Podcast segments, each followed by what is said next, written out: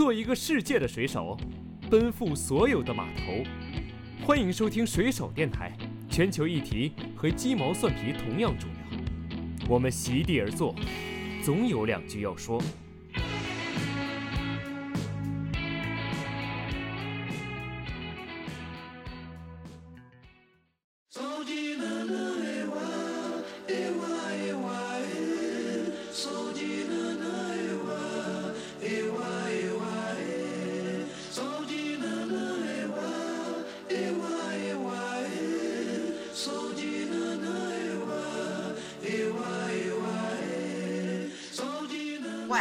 新植物，它已经在这足够久到大家都觉得它已经是乡土了。我们前阵子也在讨论，其实就跟人一样，当你已经远离你自己家乡那么久了，你你算是这个地方的人吗？还是说你你当你如果再去回到家乡，你还会觉得自己是家里的人吗？就我们也会探讨这些植物和人之间的这种相似的点。他会教大家他是如何去拯救一棵在自己院子里面受蚜虫还有红蜘蛛困扰的这样的一颗龙沙宝石，就这种月季。他说，植物你应该去照料它，拯救它，而不应该是放弃它。然后他自己的花园里面也用了非常多，就是生物之间的相互制衡。嗯，你可能会在路上看到花，看到树。再实际一点，嗯，你每天会吃不同的植物，甚至还会有人，比如说家里有一些这种民俗的仪式啊，或者是这种宗教的文化，其实植物是一个非常重要的载体。比如说我们 connect 到环境或者地球很难，但是我们真的很容易对，比如说真的就像你刚才讲的那个故事，我们很容易对一片非常美丽的樱花产生感情。当我一个人。呃，只有创业者这一这这一个身份的时候，你就会发现你会逐渐在偏离创业的初心，不断的在想我怎么赚到钱，我这笔怎么可以赚到更多啊？我要怎么养活我周围的人？你就发现已经完全偏离你最开始本来要做的一件事情了。当你去探求一个商业模式，你想盈利方案的时候，其实你在逐步逐步的去偏离自己创业的本心。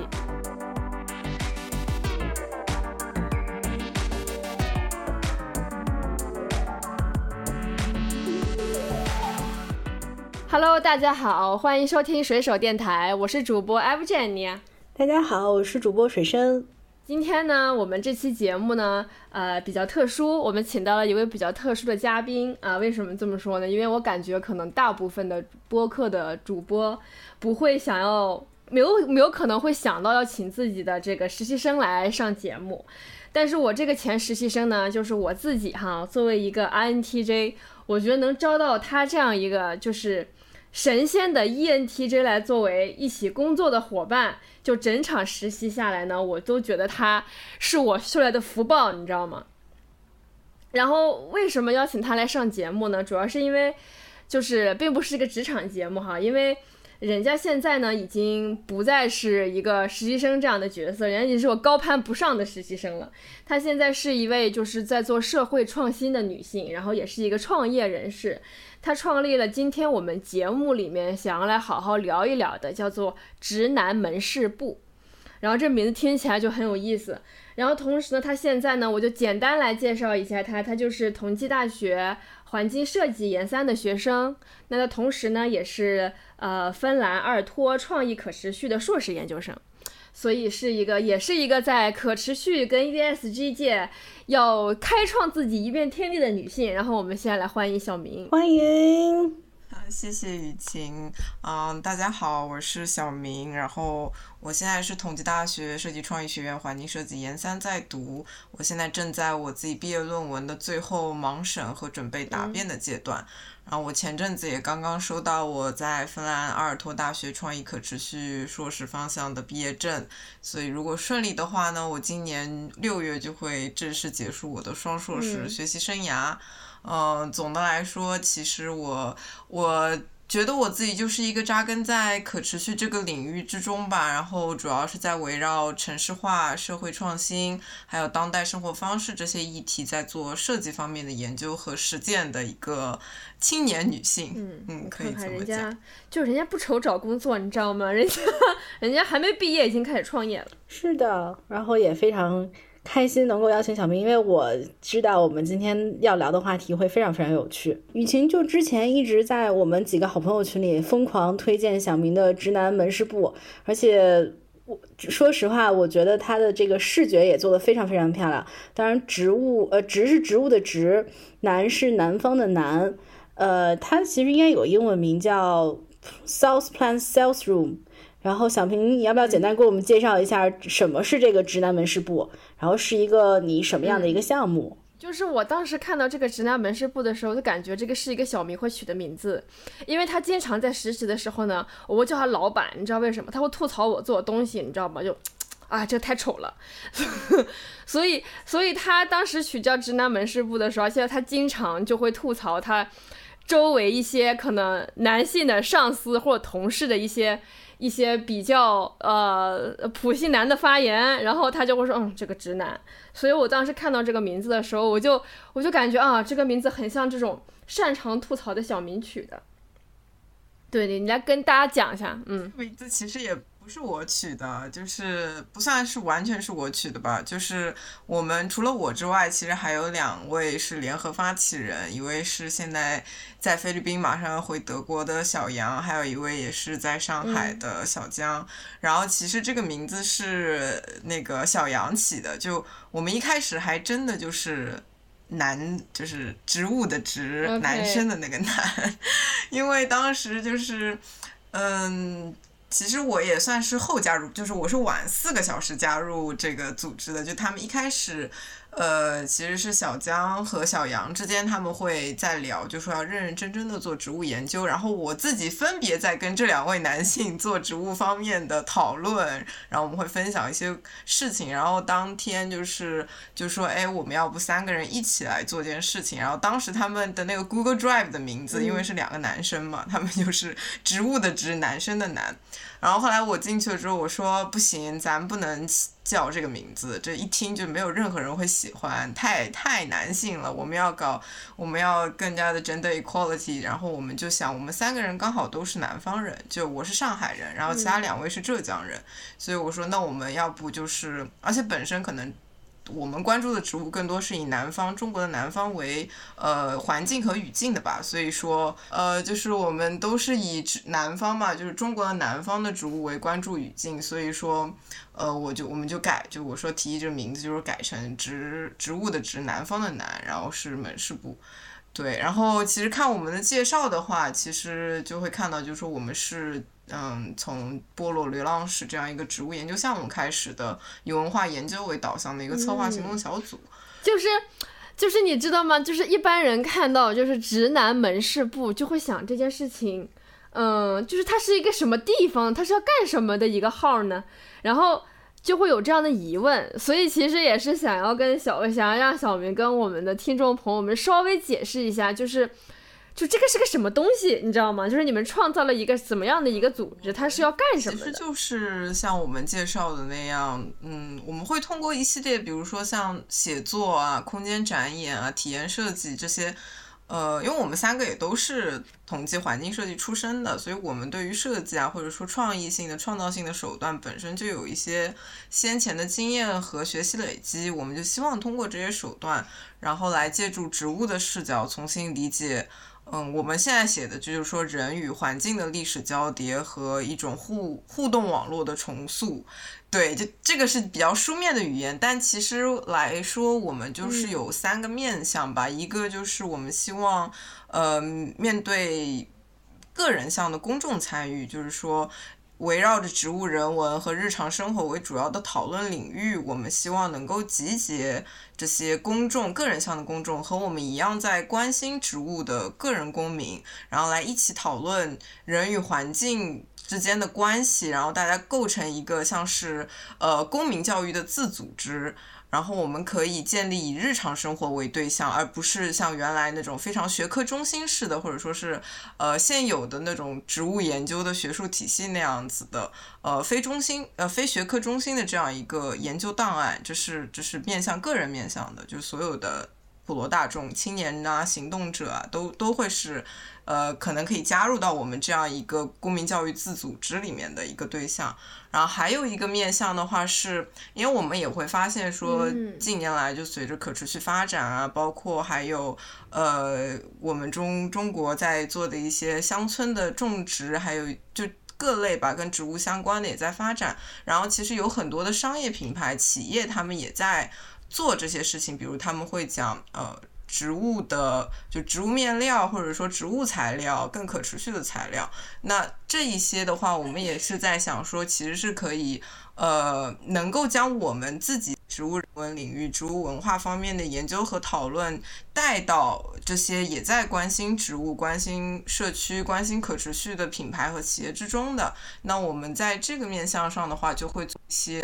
呃，我我我自己觉得我们就是更像是一个 facilitator，就是撬动者。我们去通过活动的方式，或者说通过某种策划式的方式，帮助这些企业去做一些植物面向、文化面向的叙事。呃，包括还有一些活动，就我们之前一直在做的植物行走。然后最后的话，还有一个面向，就是因为我们三个人本身都是呃有过一些研究的经验嘛，不管说我们是研究生也好，还是说之前的一些工作经验也好，所以我们三个人会有。呃，针对这些研究面向的和一些学术机构啊，或者说是高校啊、教育机构、文化机构，也有在做一些合作和对话，所以我们可能也会就是说，针对这种话题，自己在各自做一些学术研究，然后继续去发展。嗯，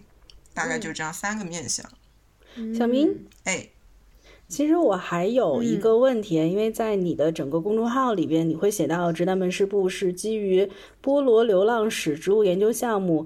嗯，建立的以文化研究为导向的策划行动小组。就这一句，我就有两个问题。说说说。第一个是，就是菠萝流浪史是什么？就是其实对于一个对整个并不是很了解的人，我其实对于这个名词，第一是觉得它很好玩，第二是确实不知道他在说什么，第二是。呃，你所你们所谓的行动小组，是不是除了你们三个以外，还有其他人？是后一个问题，就是这个行动小组确实只有我们三个人，但是我们会就我们其实刚刚有在我刚刚有介绍到，就是说公众参与、个人参与嘛，我们也有结识了很多在不同地方也在做相关的跟植物相关，在做行动啊，在做创意性的这些行动者，他他也会就我们也会根据不同的契机，大家一起去合作，但是直男本身这样一个行动小组只有我们三个人。对，然后菠萝的流浪史其实它，呃，就是不是我，不是我做的项目，是我们就我们称他为部长小江。小江他当年在呃美国学习的时候，他参与了就是美国的登巴登巴 n Oaks 的一个植物人文 initiative 的研究项目，然后当时菠萝是他的一个研究课题。然后我自己就以我对这个项目的理解，就其实是。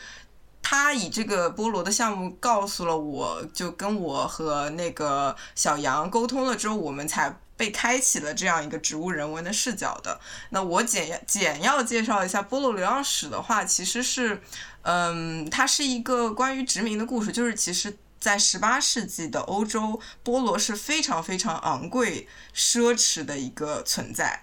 呃，它作为一种种植物，就是。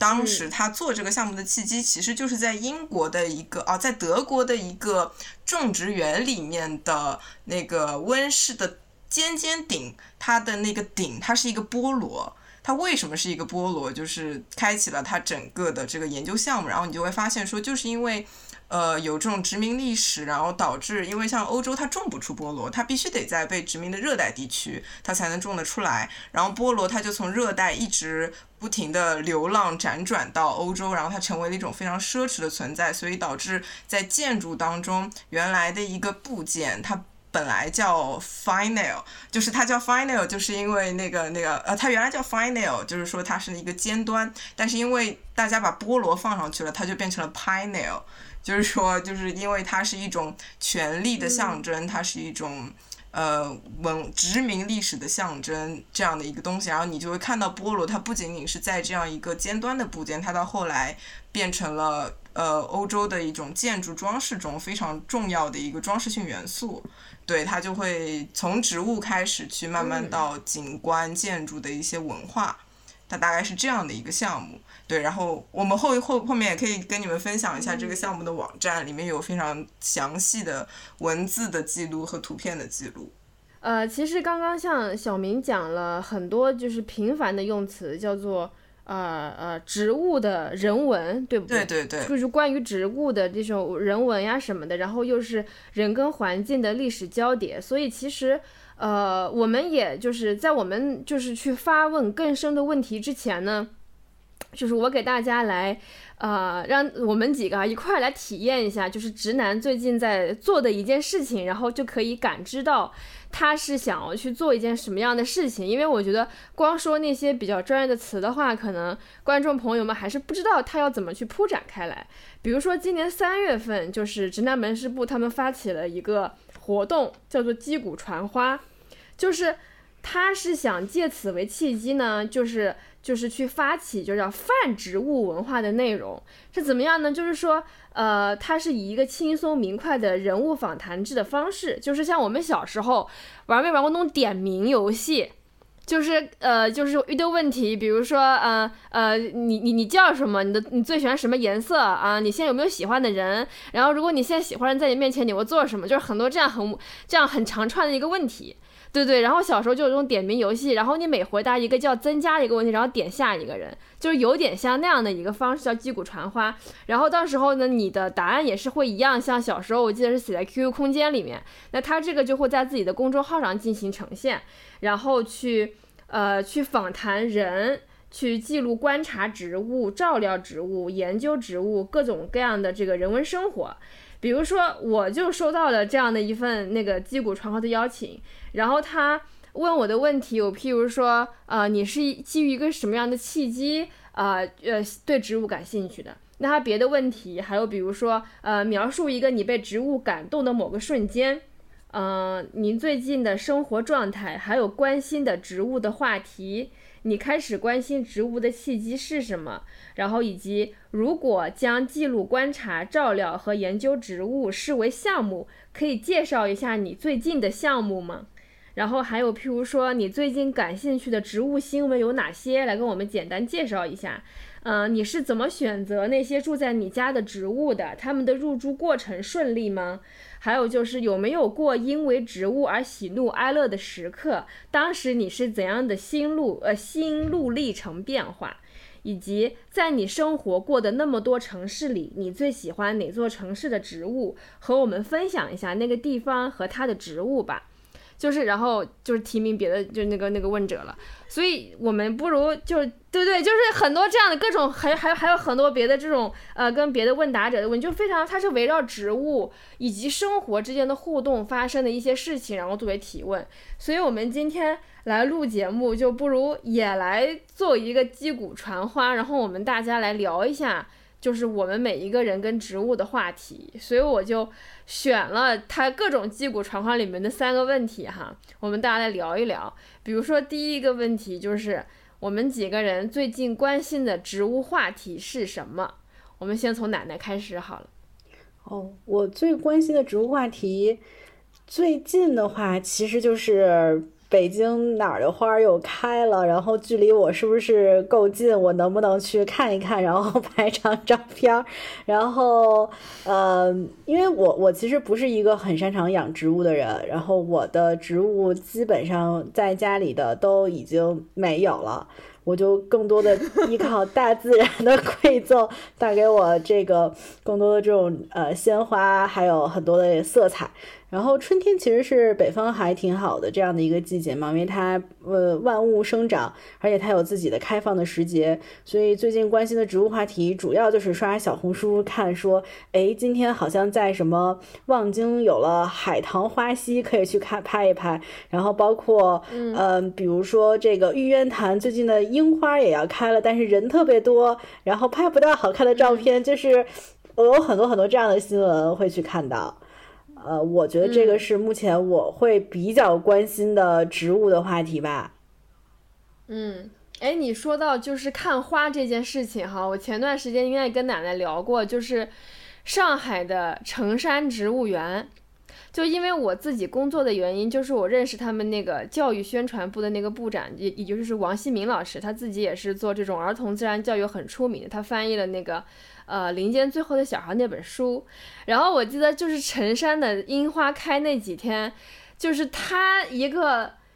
一个一个中年直男了，然后就非常的疯狂的在自己朋友圈发那种小红书截下来的小姐姐跟樱花那种，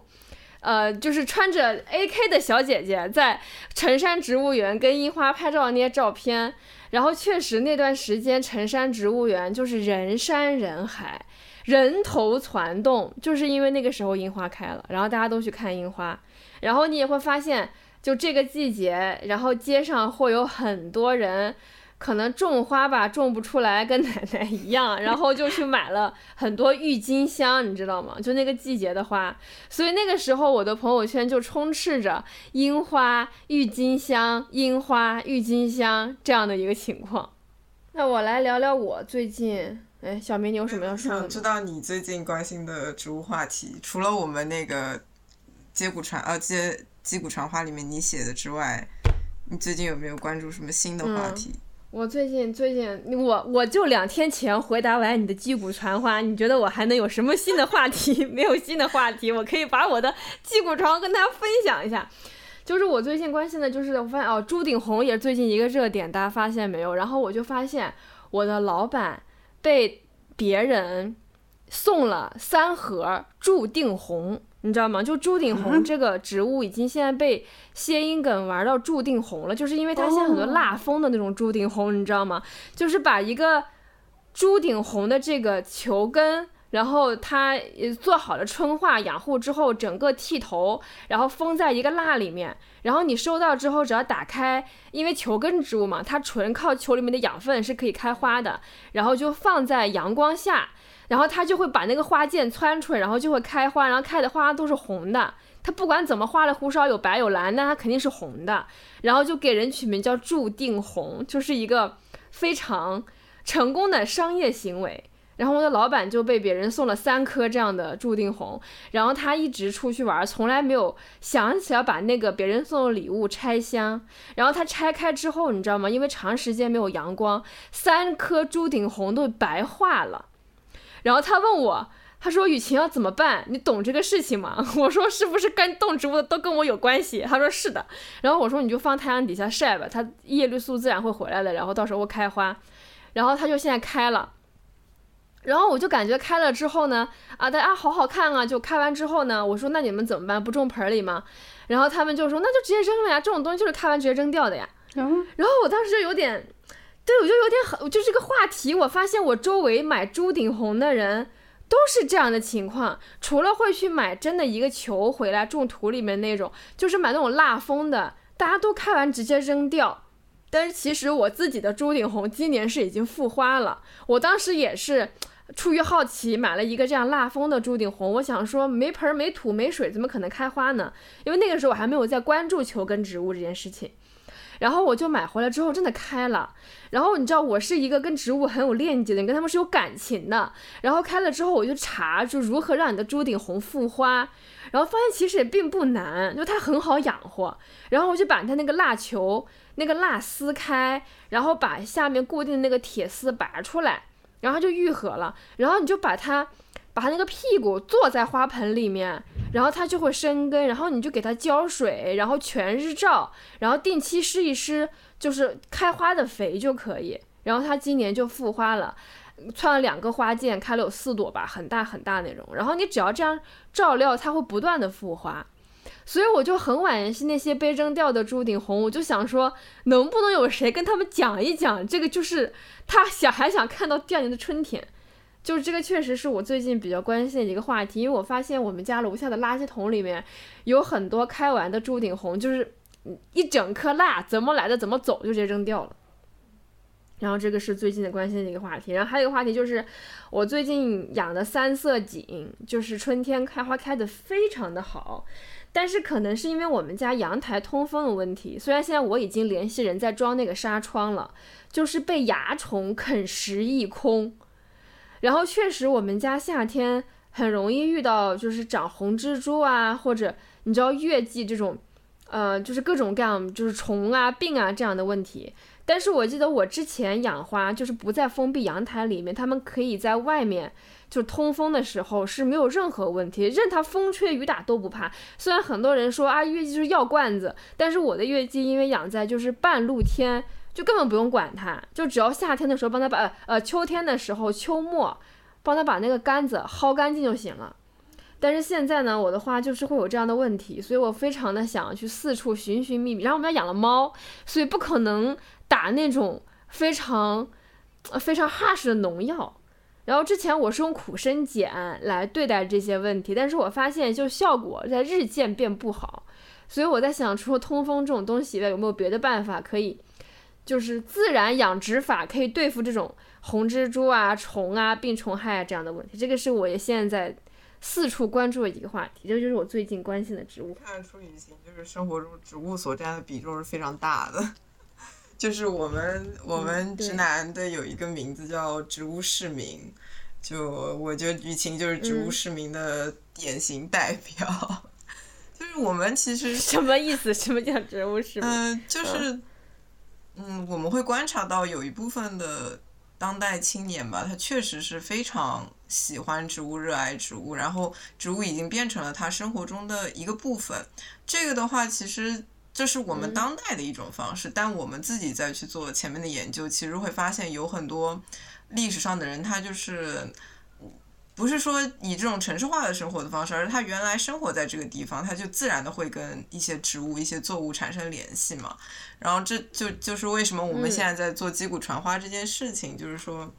以一种很轻，就你你如果要去做那种真的去乡里面去了解那些人，那就是去做田野了。那可能我们用击鼓传花就是一种不间断的轻量的访问，来去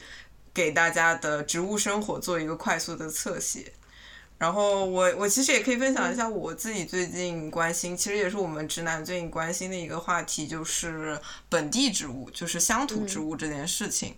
我们就会讲到，其实就跟我们前阵子在 f r e t e c h 做那个活动有关，就是当时他们找到我们，也是因为他们想要在。开业当天，把他们在屋顶上种植的呃几种六种乡土植物送给大家，然后寓意就是我们可以一起基于这个店铺一起生长。然后我们当时也是受这个乡土植物的启发吧，就我们自己最近也在做一些乡土植物的研究，比如说他们当天有送的一个植物叫做野山楂。就是它是 Chinese 的山楂，但其实我们很多人熟悉的山楂就是冰糖葫芦里面那个山楂，但其实那个山楂是外来的，它并不是中国的山楂。对，它真的那个野山楂种出来的山楂果是很小很酸的，它是不能吃的。欧美山楂对，其实我们大家 熟悉的很有中国特色的糖葫芦的那个山楂其实是外来的，然后我们就会跟一些专家也在探讨，就是到底怎么样的东西是乡土植物，比如说它在这个地方生生长了十年、二十年还是一百年，这个才能算乡土吗？对，这件事情是我们有在最近在关心的吧？嗯。嗯，哎嗯，你说。讲到乡土植物这件事情，我有两个工作上面的经历想要跟大家分享，就是想吐槽的，就是呃，第一件事情就是讲到乡土植物哈，因为大家知道植物其实是生物多样恢复生物多样性的解决方法之一，然后我们这基于自然的解决方案，其实很多是要恢复本土植物的。然后我是去年跟着联合国去大理跟云南考察的时候。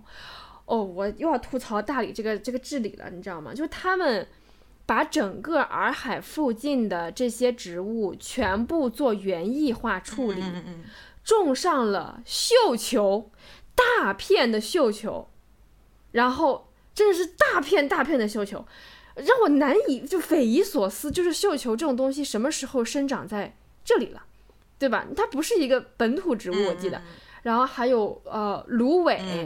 因为我在大理还没火的时候，就是去过大理，那里不是一个长芦苇的地儿，你知道吗？嗯，就它那个地方是木头树长在水里面那种，然后它就就整个是在园艺化的去做大理的水还有周围环境的治理，然后就是这样的方式呢导致的，它对它也是利用植物了，like 你不能说我种树种种错了吧？哎，它其实种树还就是。种错了，因为它没有用本土的植物来解决本土的问题。你就是因为这个洱海周边本土的植被，因为建造，呃，民宿啊各种各样的东西破坏了。现在你让植呃就是这个民宿啊农田全都往后退，那你是不是应该种回它本来的乡土植物？但它并没有，它种园艺植物之后呢，产生的问题之一就是很有可能会造成生物入侵，这个你不知道。另一方面就是你的维护管护成本很大，就好像你要在东北养三角梅，这个是一这是一个 full time job，你知道吗？它它工作量相当于一个全职工作。但是如果你在两广地区养三角梅，你随便扔在什么地方，你不管不浇水，你不遮阳，它也不会死。这就是很大的一个问题。所以那边的园艺植物照看就涉及大量的水资源的消耗，然后可能。因为它不是本土植物嘛，抗病性可能也不在本土有过适应，那可能农药也会有这样的问题，所以那个后来后期的投入是比最开始设想的大得多的，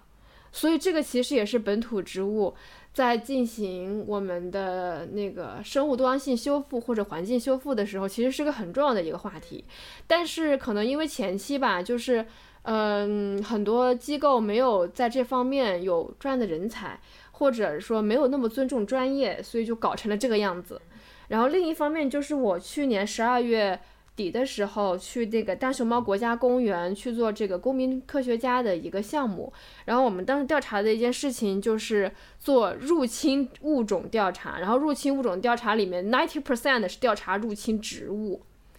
就是然后我们会发现，只是在一个入口社区里面的入侵植物的样线调查。真的是密密麻麻蔓延的非常的厉害，就是是在一个，然后后来我们看到那些植物本来来自于什么地方，然后你就会发现哦，南美，然后什么阿根廷，然后什么拉丁，然后还有就是欧洲里也有，你就会发现就是就是就是跟当地看似八竿子打不着的关系，就是为什么会有就是这么远的入侵植物来到这个地方？因为他们那些入侵植物，你既不能吃。也不能看，然后后来知道是因为当时，呃，嗯，很多对外的贸易，因为呃，就是四川云南这边会有一些东西可以出口国外，那也需要一些一些一些一些一些进口。然后在很古早的那段时间，因为这种货物夹带的种子，然后还有人鞋底里埋那些种子，然后把那些植物从南美带了过来，然后导致现在已经成片成片的繁殖到。都快变成乡土植物了，因为其中有一种植物是牛特别喜欢吃的。然后我们当时问当地的居民说：“你们认识这些植物吗？”他们说认识啊，这个是喂猪草。就他已经本身的觉得说这个植物是长在我们这个地方的，然后它是可以喂猪的，不觉得有什么问题。就所以这个就是你讲到乡土植物，就我就有了这样一个。这个这个这个联想，其实我们直男也是在讨论这件事情。其实像刚刚奶奶奶还是谁，就是雨晴讲到的郁金香，其实上海特别爱种郁金香，但郁金香根本就不是中国的。为什么大家这么爱种郁金香，这么喜欢郁金香？那它可能就牵涉到好看呀。对，一个是好看，一个就是西方本身的这种园艺技术，可能就是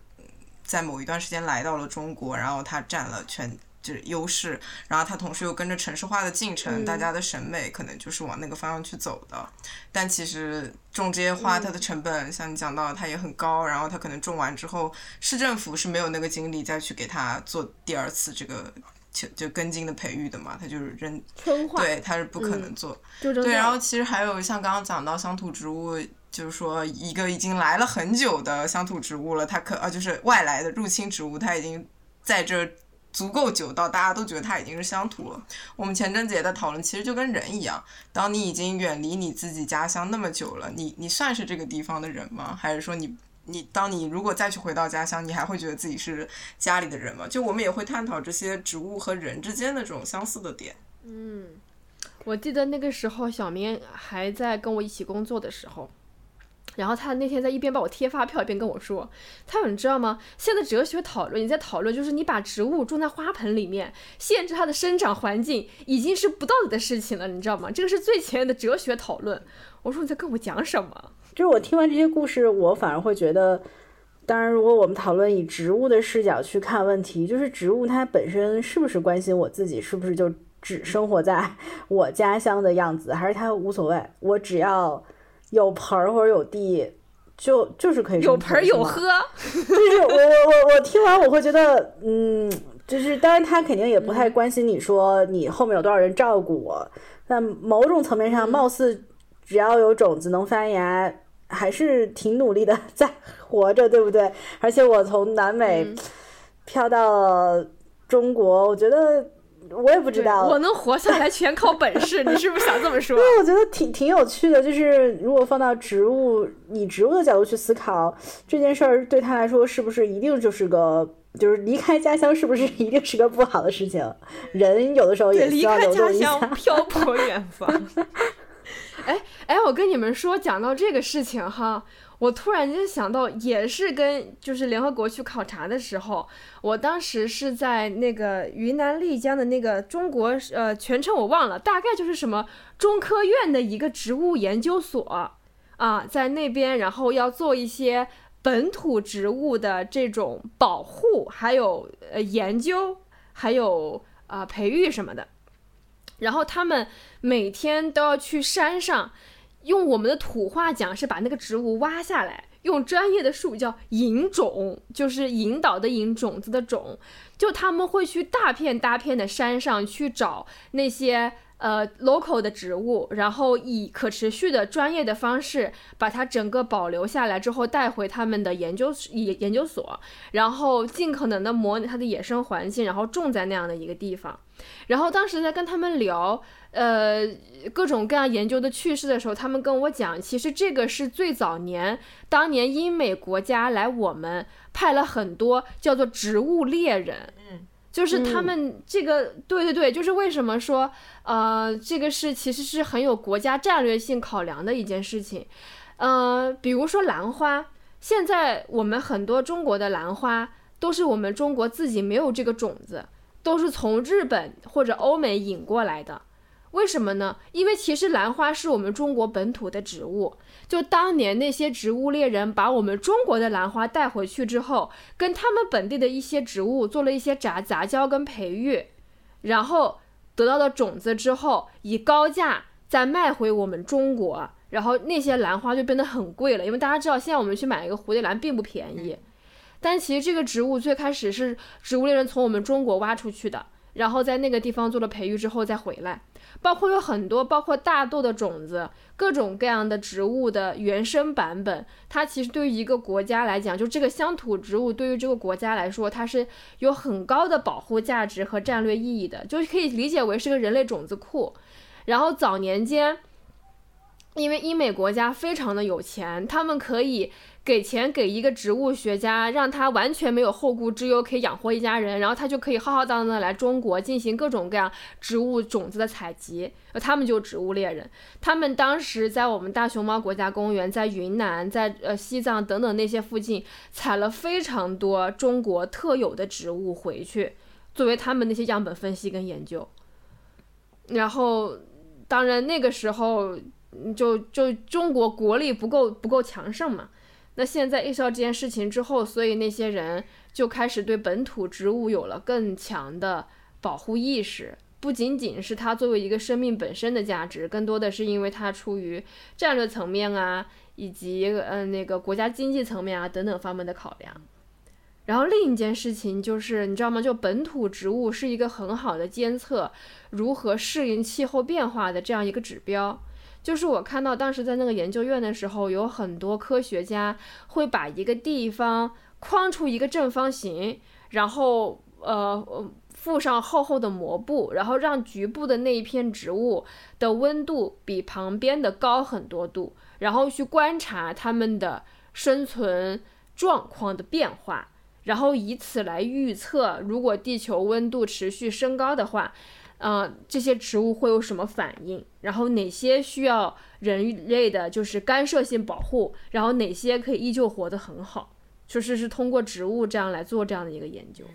所以我我理解某种角度上，其实像直男门市部现在在做的事情，还就是是很有价值的。因为我自己听完刚才的描述，我觉得很多时候我们没有办法更好的去区分，比如说它是不是本土植物，有一大问题或者是现状，是因为我们之前也许记录植物的内容太少了。当然也有学术的，当然也有民间的，尤其是一些民间的观察的这种记录，可能确实太少了，所以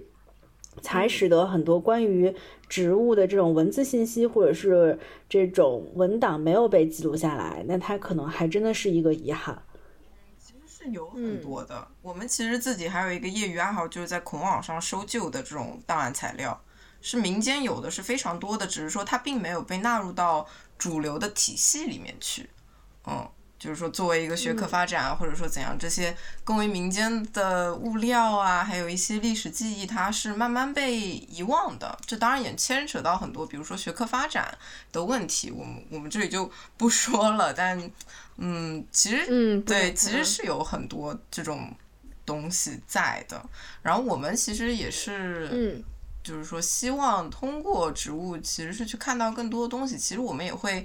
在带大家去植物行走的时候，我们看的不仅仅是植物本身。就之前我们最早开始做行道树行走，我们就可以看到，其实是在看行道树跟城市规划之间的妥协和争抢的这样一种，就这样一种关系，对。嗯，哎，什么是植物行走啊？我想来多问一下。就是我们现在指南做的一个，算是一一种工作坊的性质吧。就是说，我们会和比如说品牌方，或者说是跟一些文化机构，他自己有场地的，比如说他今天想要某一天他想要来做这样一场，呃。行走活动，但可能之前大家比较熟悉的就是城市行走、狂走、暴走，就是比如说城还有骑行，边走边捡垃圾。对对对，这种非常嗯，怎么说体力上的？但我们想做植物行走，就是说我们会规划好路线，我们会以植物作为一种带引号的地标来去观察这个城市，观察一些我们规定好的路线上的一些东西，然后我们会在。走的时候给到大家一些知识上的，或者说是一些我们自己研究的一些小的输入，但我们也是希望说，大家不要只是把走看成一种体力运动，而是说以。全身心的无感的方式，你去体验你跟你在城市当中跟这些行道树、跟这些灌木、跟这些园艺植物之间，你们之间这种互动关系，然后你也可以看到这些植物跟我们人所做的一些城市建设之间它有怎样的关系。我们就经常会看到，比如呃某一棵树它从围墙当中破开，然后我们会就是看到有一些呃花坛它是怎么去设计的，它是怎样的一种关系这样。嗯，诶，那你们这个是类似于这种，就是需要带着一个植物学家，然后在路上走着，呃，然后在预定设计的路线上，然后跟大家就是呃，可能介绍或者教育或者科普，比如说这个是个什么植物，然后它的渊源怎么怎么着，然后那又是个什么标志性的植物，怎么怎么着，是这样这种方式吗？植物学家，我们没有人是植物学家，就是我们直男自己的朋友，就是小江，他会带大家嗯介绍一些。就他懂嘛，就是专业人对，但我们并没有说是科学家，我们讲的其实从来都不是说这个东西它的生物生物上的一些界定，而是说我们之之前做的一些研究，比如说城市行道树它的修剪，它其实是有历史的，嗯，这种这种东这种面向的知识，我们会跟大家去介绍，然后我们会跟大家说你在观察它的时候是怎样的一个视角，对。然后我们也不仅仅是知识型的输入，我们也会设计，就配合，比如说品牌方，比如说当天的一个主题设置，我们会设置不一样的动手环节。我们比如会让大家去发现一些他们在观察植物中的角度，让大家拍照。然后我们最后可能会在集集合的时候，大家一起来讨论你看到的照片是怎样的，你想要说什么？对。然后他可能针对这些他所观察到的一些思考和他自己生活当中的一些联系，就我们希望大家走完之后，可能回到自己的生活的社区，或者说日常的这种呃生活城市生活之中，他也能继续去发现跟植物相关的一些联系。嗯，那首先还剩几个问题，我们来探讨一下，就是我们先问这个吧，就是我们是每个人就是最开始关心植物的契机是什么？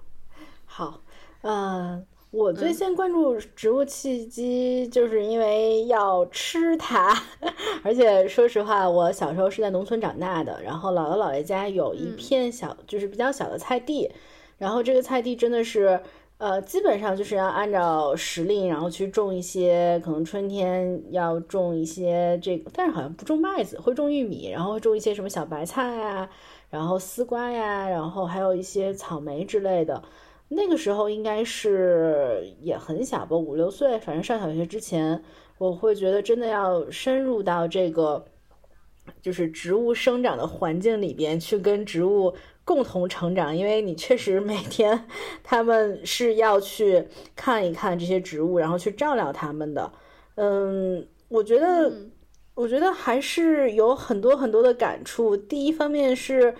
植物。跟他的环境真的密不可分。那个时候，尤其是在做农活嘛，可能他们不会说的非常的文艺，但会非常关注天气，关注这个播种的时候要不要下雨，关注这个，呃，比如说收割的时候雨季有没有雨或者刮风，就是其实植物。我们刚才在讨论植物，一方面它生长力很顽强，它可能不在意自己是不是在故乡长大，它只要有一点水、有点土、有点阳光就可以成长。但与此同时，它也确实真的很依赖外部的环境，它没有那些适宜的环境，还挺难的。然后这可能也就是为什么，比如说种地这件事情。一直以来，在我们那就是文化里面或者意识里面，都觉得它还是挺辛苦的嘛。那另外一点也是，植物其实确实是一个，可能就是一个很小的生态系统吧。因为那个时候，就就可能一颗菜，你从春天看着。这个就开始有，就像你说的，可能有蚜虫，有毛毛虫，然后后来毛毛虫可能会变菜粉蝶，然后包括等到秋天去那个翻地的时候，就会翻出来大量的蚯蚓。其实它也是很多这种昆虫的或者相关的一些动物的这样的一些食物来源，或者是生活的这样的一个呃小的栖息地。所以我我觉得。我觉得植物还是很厉害的，它虽然身躯很小，但是它能做到的事情还是蛮多的。雨晴呢？嗯，我想想，你先讲。你小明呢？哦，我吗？哦，我吗？我关心植物的契机就是，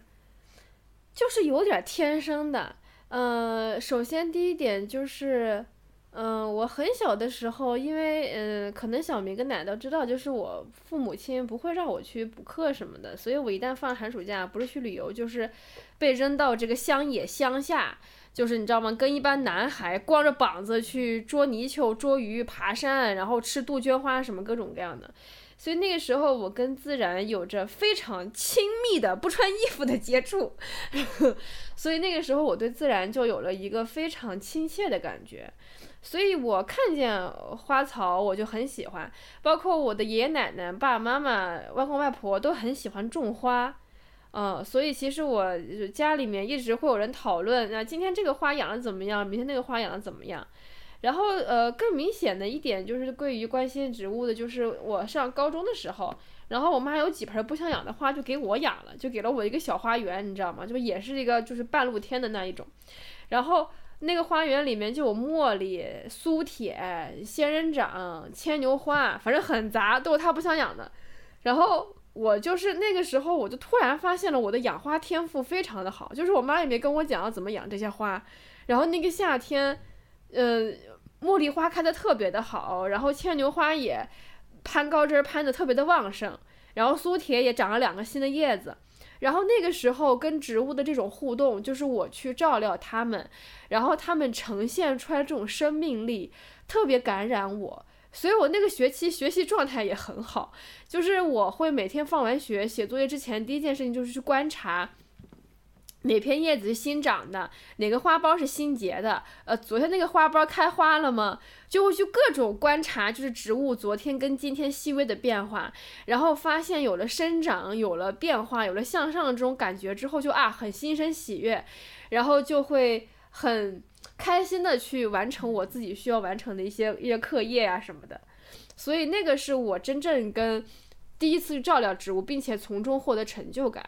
然后就是，无论我生活在哪个城市，我都会种两三盆植物，然后它们的那些生长会始终带给我很积极的影响。然后我走了之后呢，就是因为你也知道我就是居无定所嘛，然后我走了之后就可能待两三年，然后就会把这个植物送给跟我关系比较好的邻居或者朋友，然后他们可能是本地人，然后他们也算是留留了个念想，你知道吗？所以这个对于我来讲就是植物带给我的，以及我把植物送给别人带给别人的，以及嗯我跟他们之间的一些互动。所以这个其实是我最开始关心植物的我的话就是，其嗯实我讲就是说，从到我本科吧，就可能两三年前，我都还是一个没有那么有意识的人。就是最早可能会发现，我外婆、我奶奶，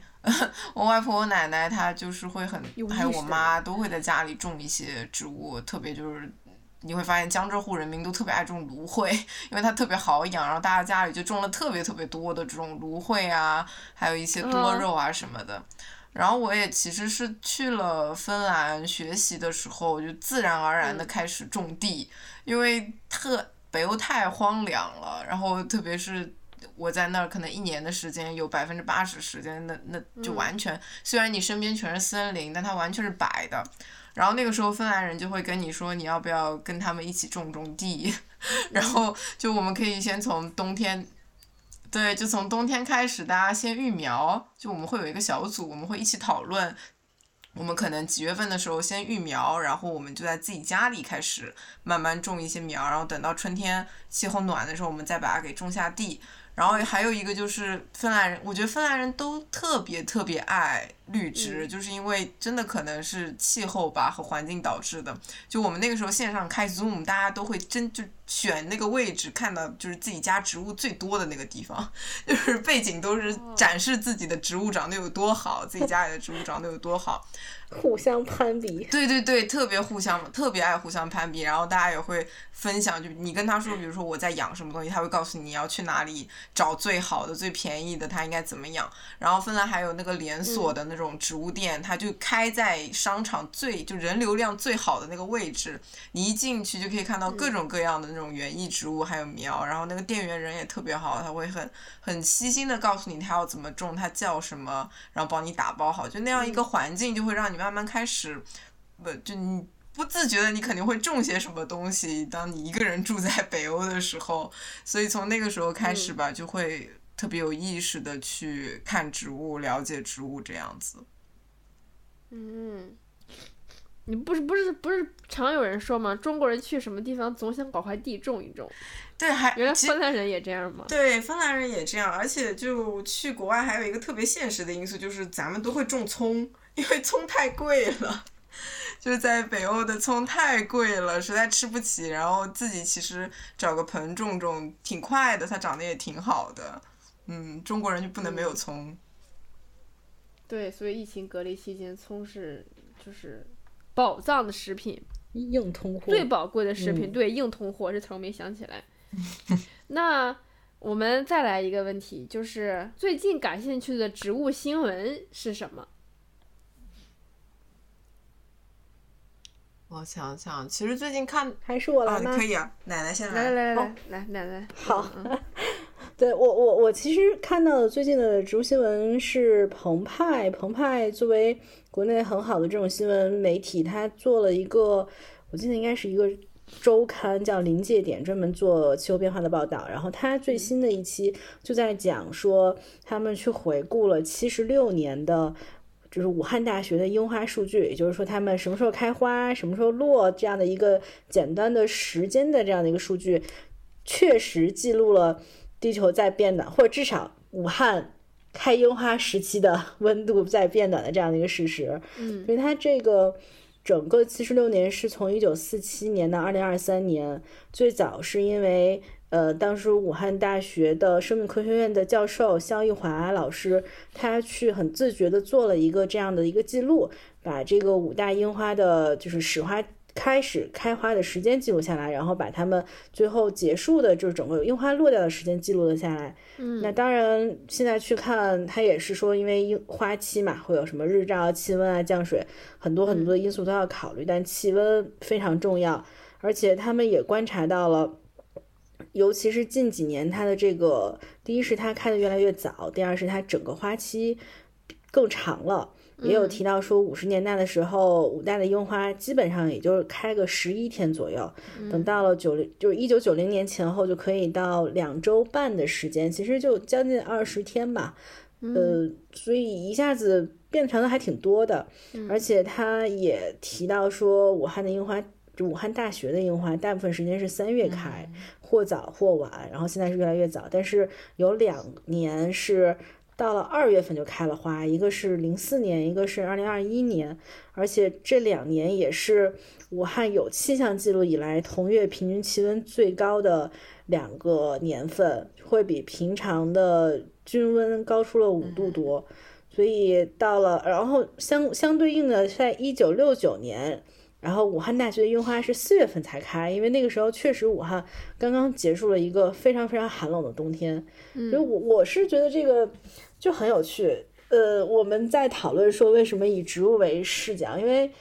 植物某种程度上它每年都会在一个时间出现，它是时间的记录者，我觉得可以去去去这么认为吧，就它还是会不停的在。呃，一个固定的时间里边去，呃，展示，就是它会去生长，或者它会去开花，会去结果，这些东西是，如果我们记录下来，是对于时间这个刻度非常非常好的一个记载。嗯，然后包括它也真的是，呃，能够反映出来很多很多的其他的信息。这里面气候当然是一种，那更多的可能是，比如说。呃，人类的也许审美，或者是更多的这种像刚才讲的这种菠萝，它的文化，然后它的这种，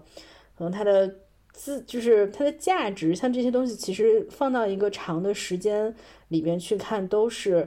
有很多很多信息呈现在里边的。所以这个是我最近我觉得很有趣的一个关于植物的新闻。嗯。就是妥妥的以植物为视角理解人跟环境的历史交叠，这就是完全符合这句话，好吗？新闻稿第一篇就应该这样写。啊，那那我来讲一个我最近嗯感兴趣的新闻吧，其实也是看到的，就是讲到这个上海人这个洋气的调调哈，然后。大家都说最近春光好啊，什么什么的。其实大家讲春光的朋友圈都是在发植物，对不对？什么绣球花呀、樱花呀、桃花什么的。所以你就会发现，大家去为这个季节心生喜悦，其实最直观的就是从植物上体会到的，对不对？那最近呢，上海小红书跟这个上海种业搞了一个叫做“春天开放日”，然后刚好在我那个健身的地方的附近，在新天地。嗯。然后它就是在那个屋顶上。就是很多人发了朋友圈，就是有各种这个春天的花卉，嗯，像我们刚刚讲的郁金香，对吧？绣球比较早开的绣球，牵牛花啊，银莲花，铁筷子，就都是这些。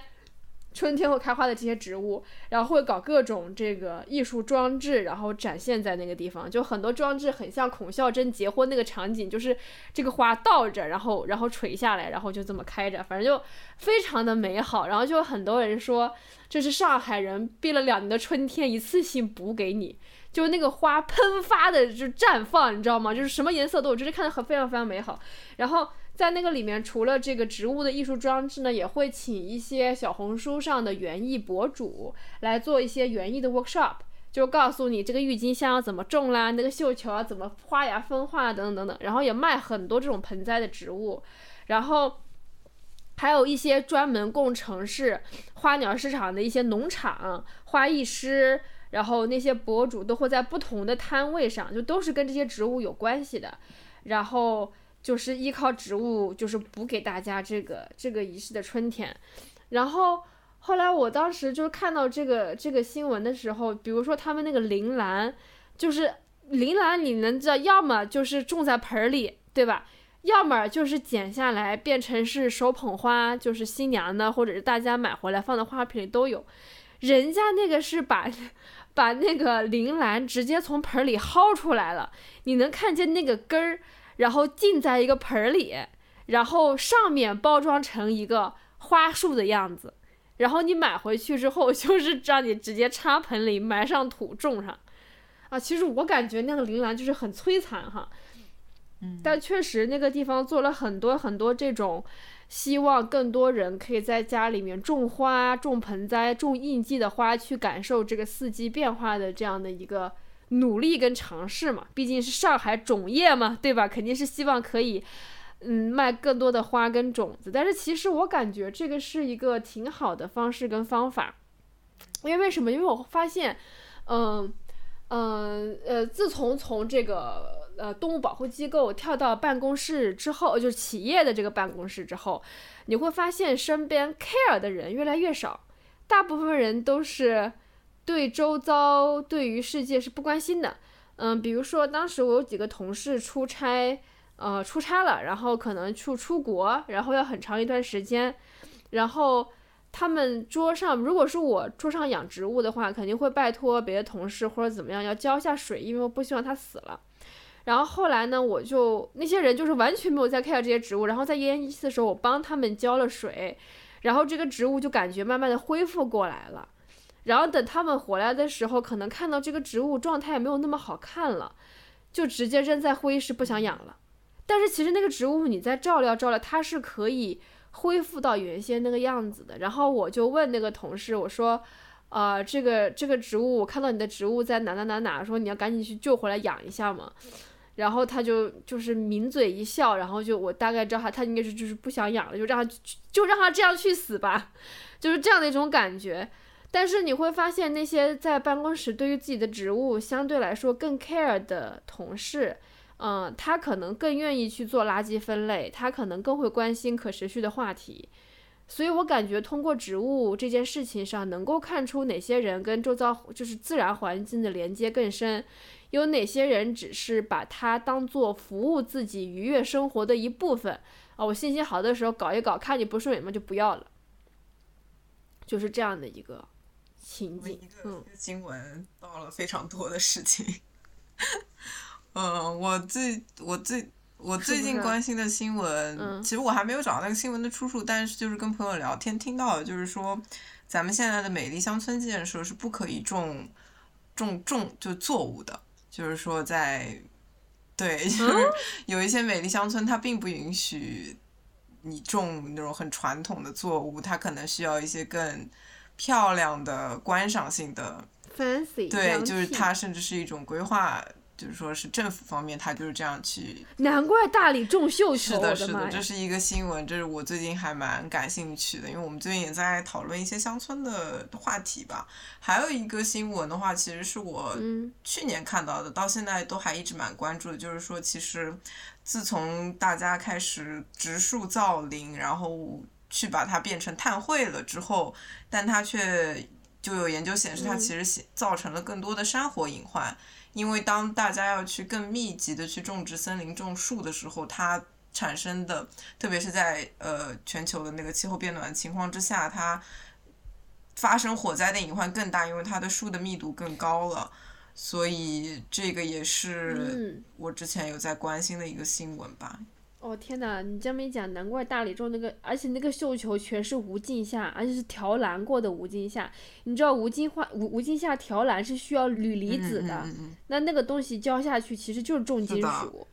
特别还有就是很多现在乡村，他会说他那个路两边和农田之间的那个就是那一。那一道的那个植物的那一块嘛，就是说他他原来种树啊或者种灌木的，他现在也是要求种特别漂亮的那种鲜花。你想你在乡村种鲜花，你明明有更多可以种的东西，偏偏你种。哎，云南可以，云南可以种鲜花。对了，但是我们那天讲的是像山西那样子的乡村啊。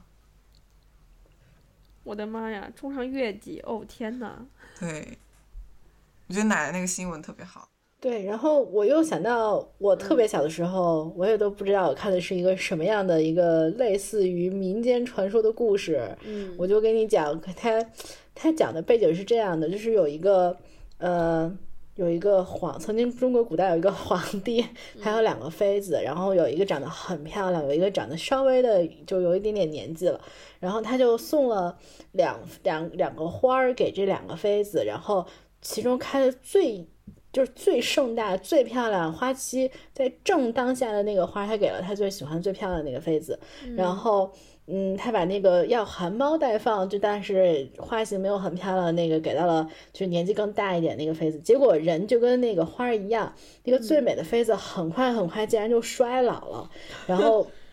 反而是那个正在含苞待放的呃那个就是花儿的主人，然后竟然有一种返老还童的感觉，因为那个花儿好像在他照料下是开的很好，而且他确实对花照料的很好，他也没有说在。花儿最盛开的时候把它扔掉，所以我就是想诅咒那些，也不叫诅咒，提醒那些只把花开最好的时候欣赏的时候，但是没有很好的就是对待他们的人，这是一个警告。我们有这样的故事，又信玄学是吗？你就想说这事儿？对。讲到这个，为什么我买花喜欢去那个海蒂家买花呢？就是海蒂的花园，就是因为他在不不论是在自己的视频里面，还是在什么地方，都不是就是啊，你赶紧买花，你死一盆赶紧换一盆新的。他不断的在传递，就是植物它喷发的能量。他说他很喜欢宿根植物，因为你会发现他真正的体会到了什么叫厚积薄发，跟呃春生夏长秋收冬藏。他说，他也特别喜欢“惊蛰”这个词，因为“惊蛰”这个词就形容球根植物特别好，因为它会啪一下的经过一年的浮蛰，还有平凡，然后以及冬天的这个这个这个剃头，就是看起来好像死了一样。但是，一旦到这个“蛰”嘛，“惊”两个字都是非常激激烈的词汇，然后就是突然之间喷发出那么大朵的花，比如说树顶红先那个那个什么郁金香等等，都是鸢尾，都是球根植物哈。所以他就会，然后同时他会教大家他是如何去拯救一棵在自己院子里面受蚜虫还有红蜘蛛困扰的这样的一颗龙沙宝石，就是这种月季。他说，植物你应该去照料它，拯救它，而不应该是放弃它。然后他自己的花园里面也用了非常多，就是生物之间的相互制衡，就养它做昆虫屋去制衡蚜虫啊，然后等等等，就是他非常的相信自然，并且认为。他会经常讲，之前我这个池塘里面青蛙就是长得很好，所以都没有什么蚊子。就他会很鼓励大家，就是不要搞那种什么大理洱海边种绣球这种事情，而是非常顺应自然去做，去种一些适宜的植物。所以这个是我很喜欢海地家买花的一个原因。好，最后一个问题哈，就是我觉得很想听大家讲，就是你形容一下你印象深刻的被植物感动的瞬间。我之前在芬兰种番茄的时候，嗯，我一开始种其实也是我的朋友给我那个种子，然后我就是慢慢育苗嘛，就过程中有一些小感动，就当它开始特别快的抽苗，然后开始长大的时候，但因为我当时回来的时候就是遇到了一些，呃，上海封城的那个动荡，所以我回来的不是很顺利，然后我的苗。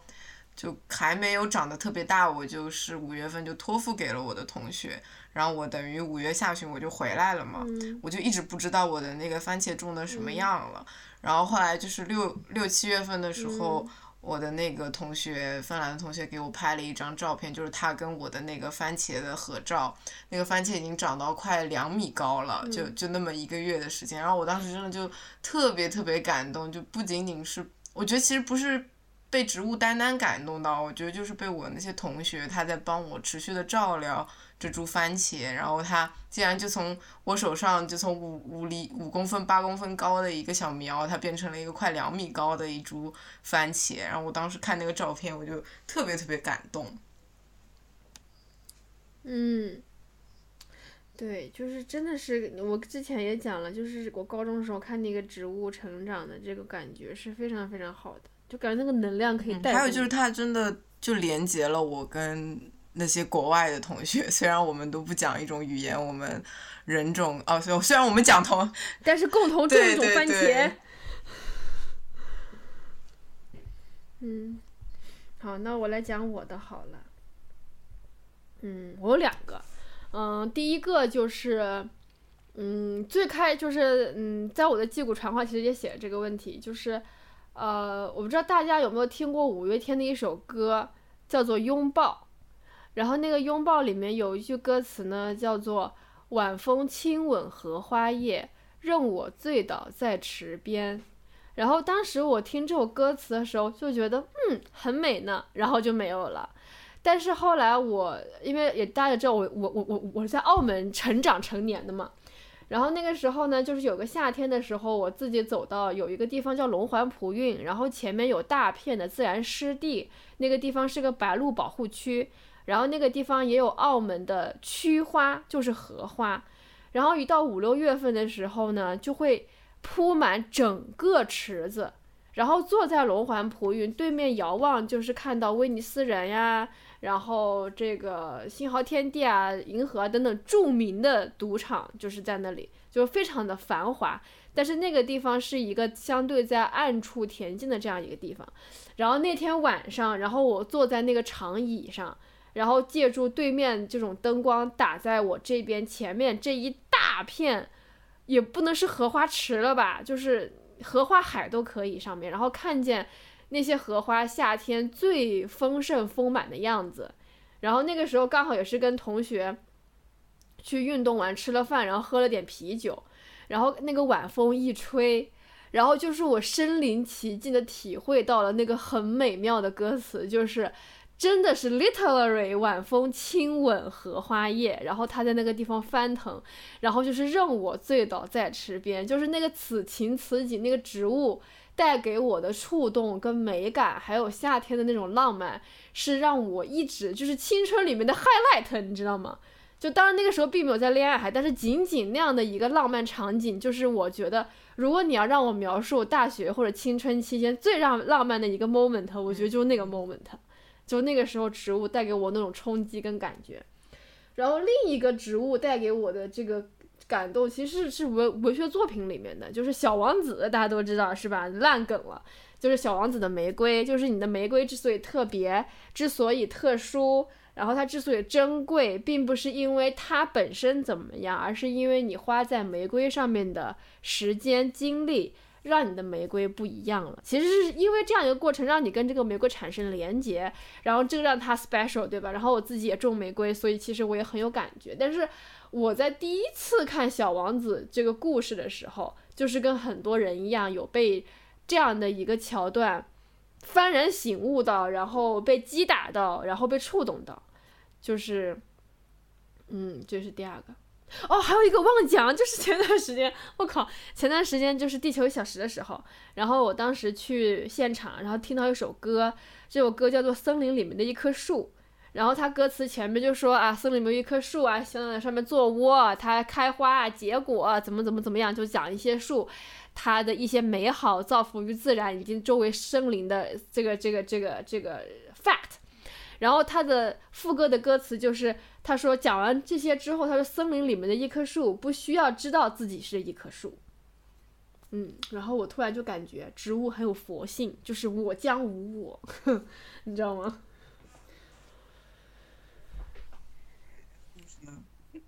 我讲完了，奶奶你有吗？嗯，奶奶，我我有一个。我觉得这个更可能更偏人文一点，但确实跟树有关系。是我们之前的机构，然后在武汉有一个自己的办公室，在武汉解放公园。然后有一次我在里边因为出差，然后溜达的时候，我发现它应该有一片梅，就是梅梅园。然后它的那些梅园里的每棵树都被梅艳芳歌迷会的人认领了。然后他们会在上面放很多，呃，就比如一两棵树上会呃记上一个是谁，然后是梅艳芳的什么样的粉丝，然后认领这棵树。另外很多树上其实会挂一到两张梅艳芳的照片。我我觉得那个场景还挺触动的，就是嗯，植物有的时候真的是一个很好的载体来承，就是来承接很多人的情感。然后包括很多时间的这样的印记，所以我觉得那是一个很美好的一个场景。嗯，那必须哦，绝对的。送走我好吗？嗯。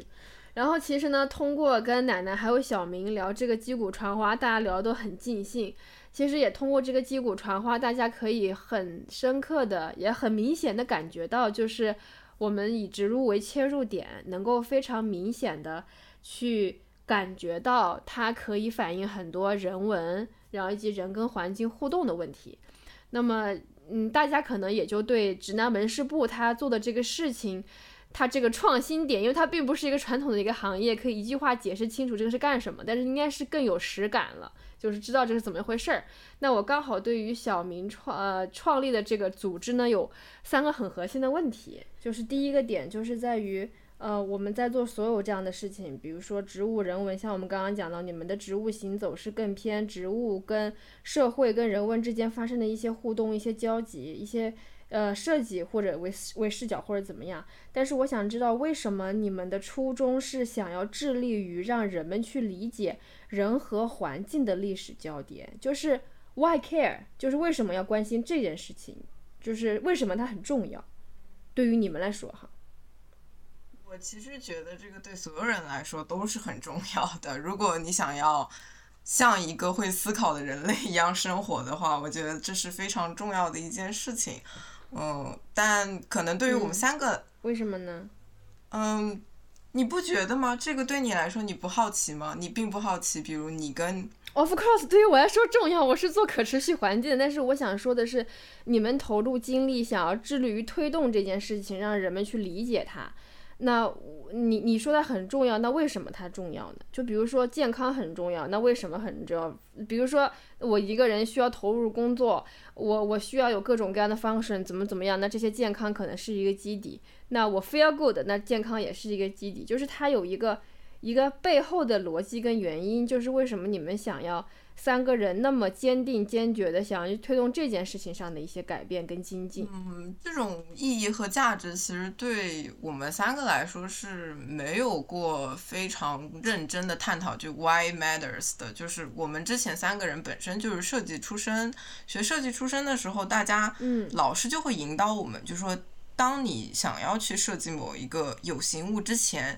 你必须得知道这个东西是给谁在用的，它会放在哪里，它会在被你设计出来之后跟什么样的人去互动。比如我们今天想要在城市中心做一个小亭子，那到底是谁在用这个亭子？它要在这里站立多少年？它有什么样的人会来去维护它？就是比起这个有形物之外。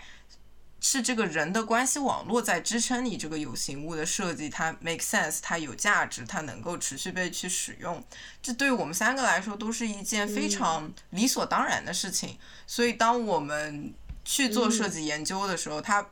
肯定会涉及到人类学、社会学这些东西，就是我们在探讨人之间的关系，人人和人之间的关系，人和地域之间的关系，你和你自己文化之间的关系。这个对我们来说是非常理所应当，因为它解释了大家去做一些行为的，呃，就是根本原因是什么。所以我们现在会看到，比如说在城市化进程之下，在呃 whatever 经济发展或者怎样的这样的一个浪潮之中，我们会发现很多东西它其实是慢慢被忽视和遗忘了的。就比如说，呃，市政府他会觉得你必须得种花，你不能有杂草。呃，就有很多，然后可能主流的学科的发展，它是往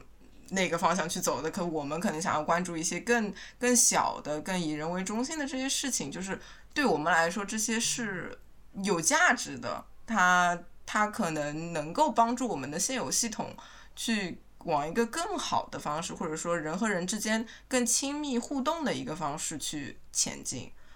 嗯，这就是，嗯，可能是就对我们来说，其实是很理所应当的。我们并没有很过多的去思考我们做的这个东西到底有什么价值，因为对我们自己来说就很有价值。嗯，好的，也就是说，你们以一个设计人出发的话，你们认为这个东西设计出来，它就是需要跟人互动，需要适应环境，所以对于你们来讲，这是你们一个从专业出发本身就需要去理解的一件事情，对吧？嗯，那那为什么又会想到是以植物来作为这个视角呢？是就是我刚刚讲到小江他开始做菠萝这个项目，开始了解到植物人文这个研究视角之后，大家会发现，嗯。可能我们之前对于植物的理解是非常狭隘的，这是一个。然后还有一个就是，其实我们之前的专业是环境设计嘛，就我们三个都是环境设计的。然后不可避免的就会在设计之中有过跟植物的关系，就我们肯定会要去说，嗯，比如说我们得识这个树的位置，我们得知道，呃，我们在规划一片空间的时候哪里应该放绿化。但是之前的绿，呃，我们对于这种景，呃，植物的认知，它是非常的。嗯，就是浅显吧，或者说我们会有一个词叫做植物盲症，就是你好像看到了植物，但其实又并没有真的看到它，你反而是把它当做一个工具化的方式再去用它。所以当我们再去有了新的这个视角的开启的时候，我们会觉得，哦，它我们应该就是说，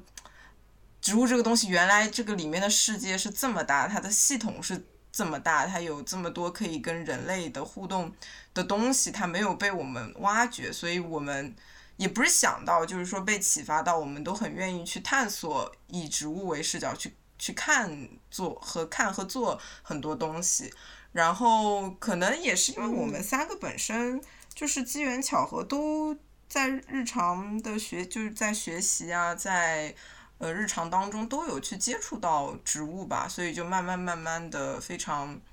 嗯，自然的会把它作为一个非常重点的研究视角。嗯，OK，那我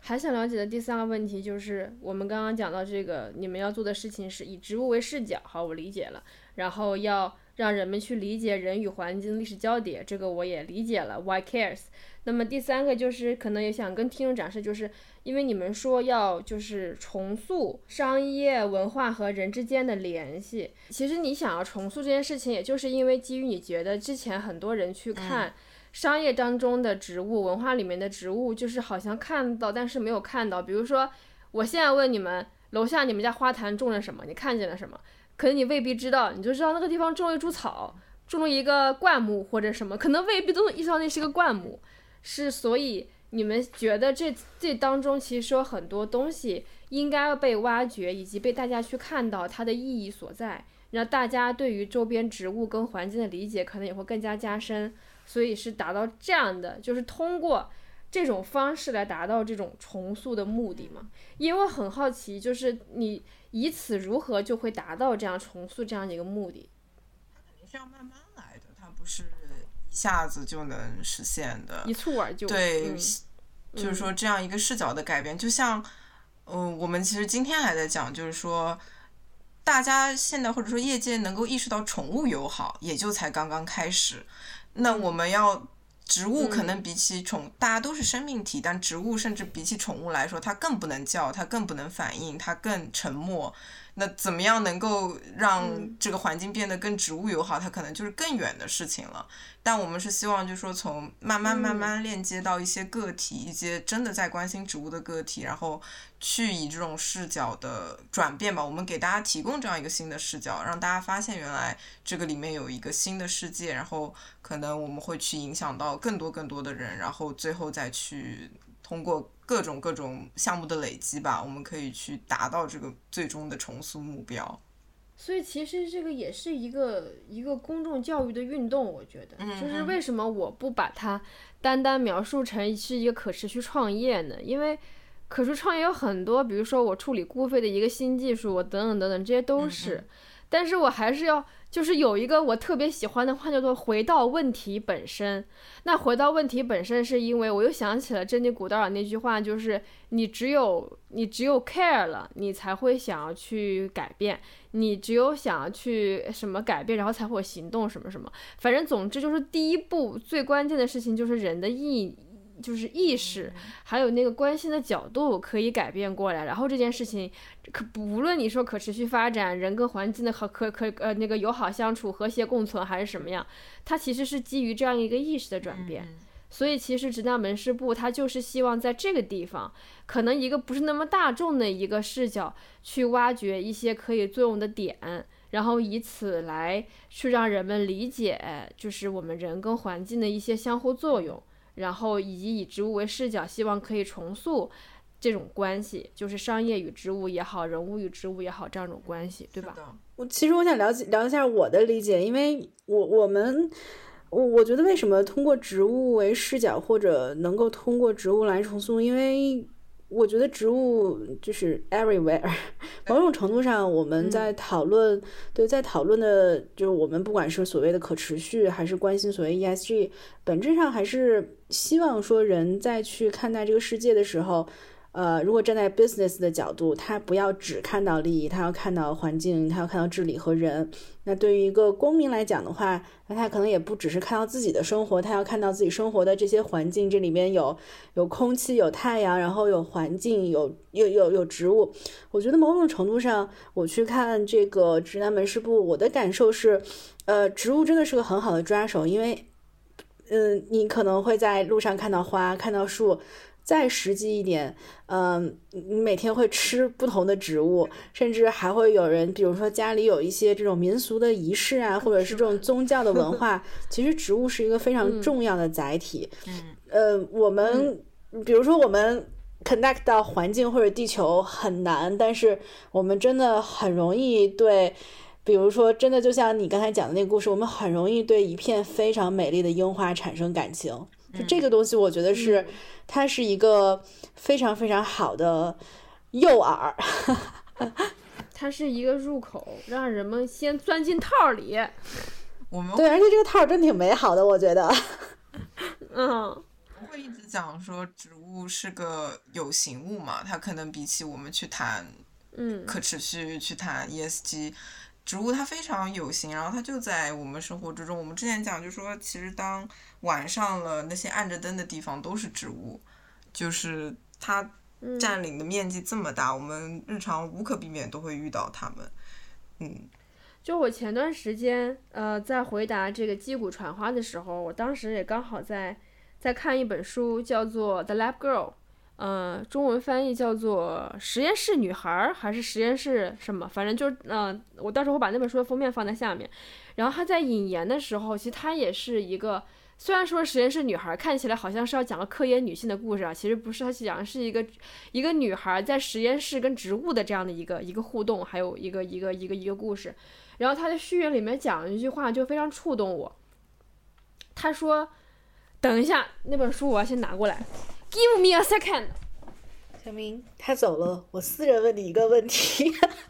非常非常很奇怪的问题。如果你就是你会把自己比作一种什么植物吗？如果你非要向别人介绍自己的话，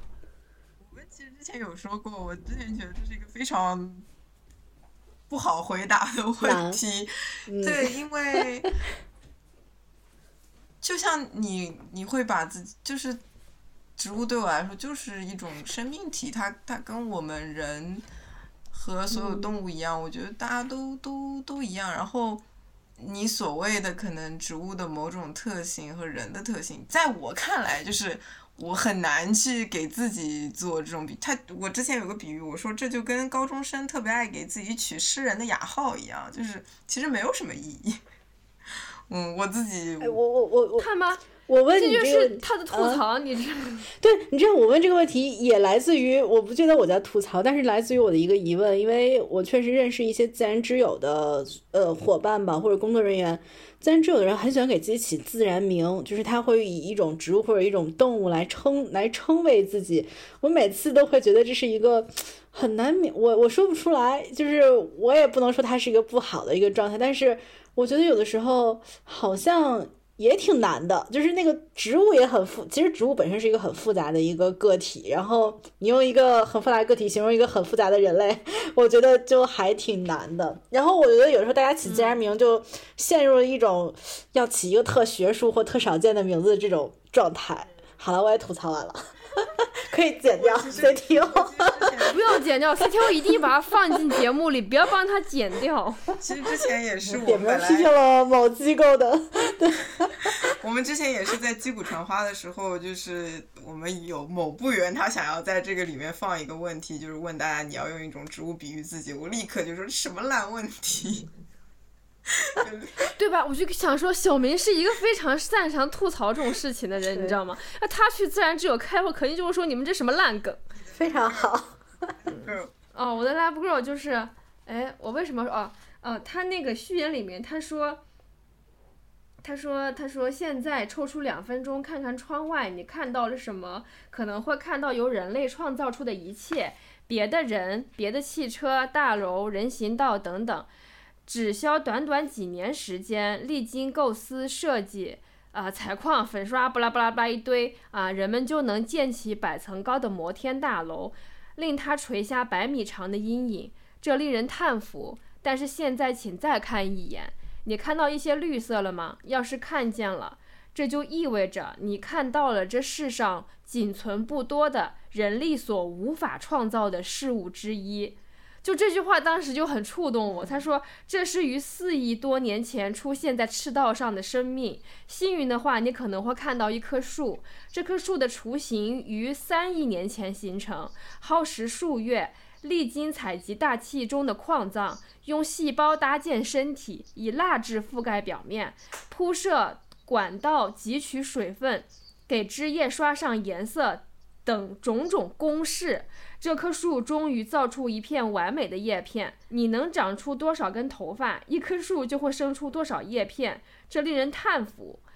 就是，然后后来我就是，首先他说这个人类无法创造的事物之一，确实这件事情，因为现在在人类纪嘛，要常常人会觉得自己啊无所不能，一棵花嘛有什么的。但是其实他在讲这件事情的时候，我就会觉得这件事情它非常的。就是神迹，你知道吗？因为因为我自己本来很喜欢植物，所以我非常非常喜欢说他他说这段话。然后前段时间我早上起来发呆的时候，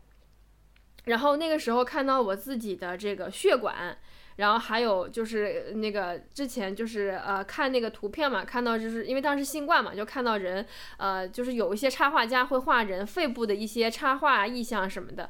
然后我就看到就是整个人整个身体的这个血管分布，其实跟叶脉就如出一辙，就是你看到那个树的那个叶那个那个枝干的那个经络还有叶脉，其实跟人自己的经络跟血管就感觉是。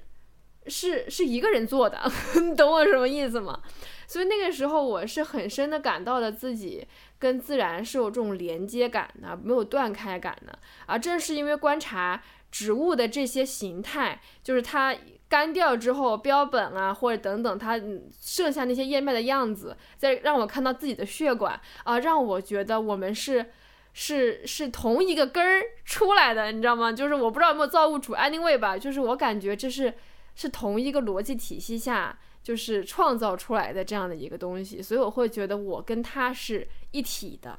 啊，就是这样的一种感觉。所以其实讲到就是，而且之前你们听没听过，就是呃报数，什么报数青年，什么 tree hug 等等这样的活动，就是以此来希望提醒大家，嗯，不要忘记自然，然后要保护自然，然后我们跟自然是一体的，要和谐共处。其实让我感觉，其实都是很类似的一些事情。因为我想问非常俗的问题，因为又回到刚才小明说他们有一些，比如说为商家专门定制的一些活动，所以我就很好奇这个市场前景如何？既是前后的钱，也是有钱的钱。嗯，我们我们觉得现在就是有更多人在，更多商家或者品牌在关注吧，但。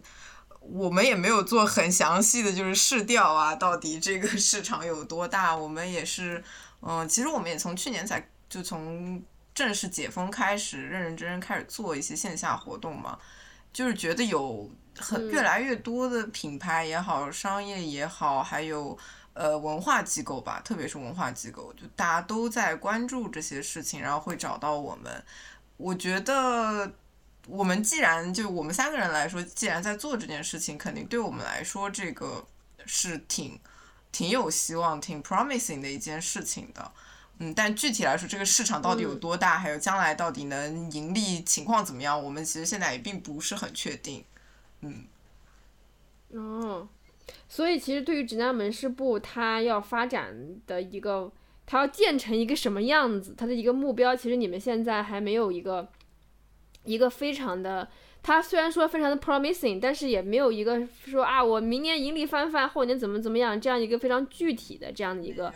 一个具象化的一个东西，对吗？所以你们就是安住当下，守住呼吸。并没有说现在就在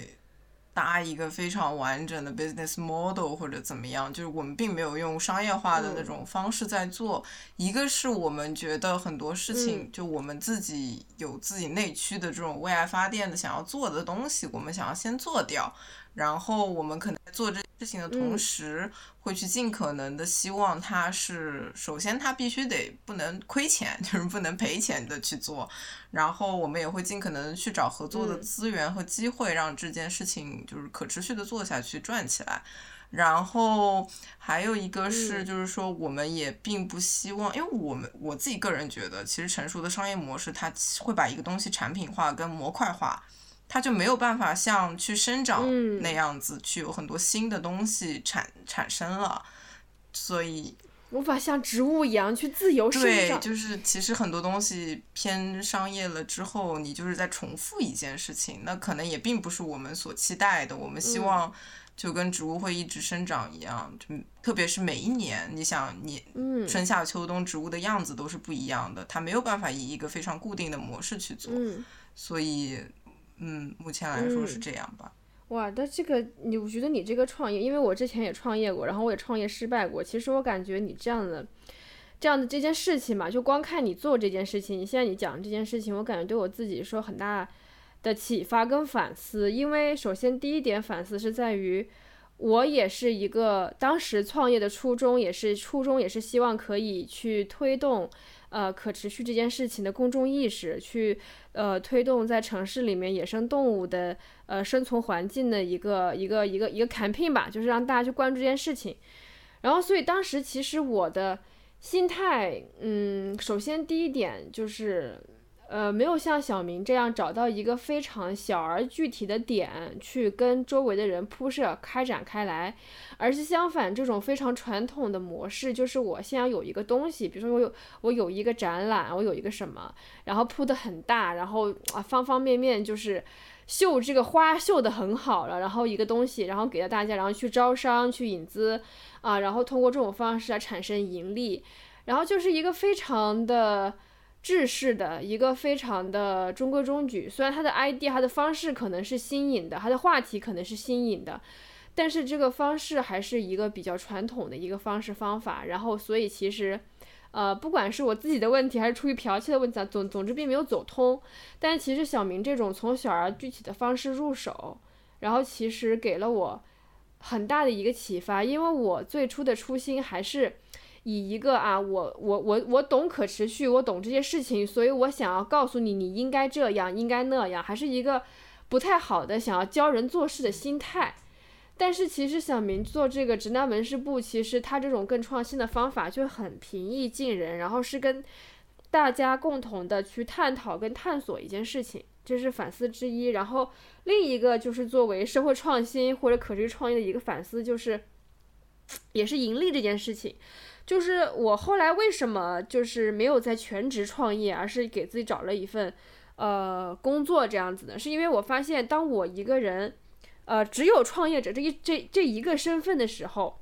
就不止我一个人哈，我身边人也会这样，你就会发现你会逐渐在偏离创业的初心，而是不断的在想我怎么赚到钱，我这笔可以赚到钱吗？我这笔怎么可以赚到更多啊？我要怎么养活我周围的人？你就发现已经完全偏离你最开始本来要做那件事情了。当你去探求一个商业模式，你想盈利方案的时候，其实你在逐步逐步的去偏离自己创业的本心。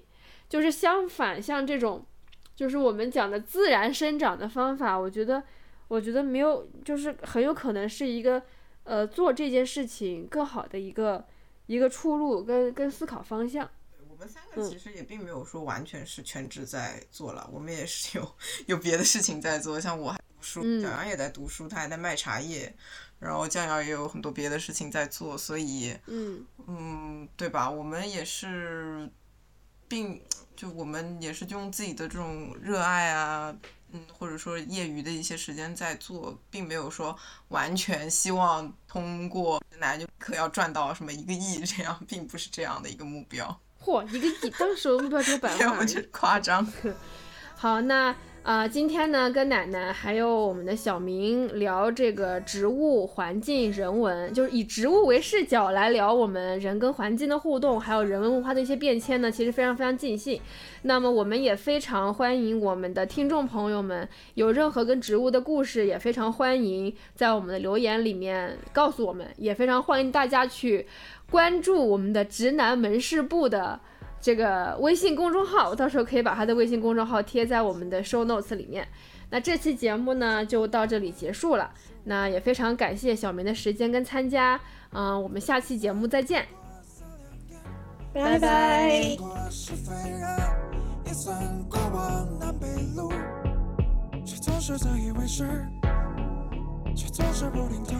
走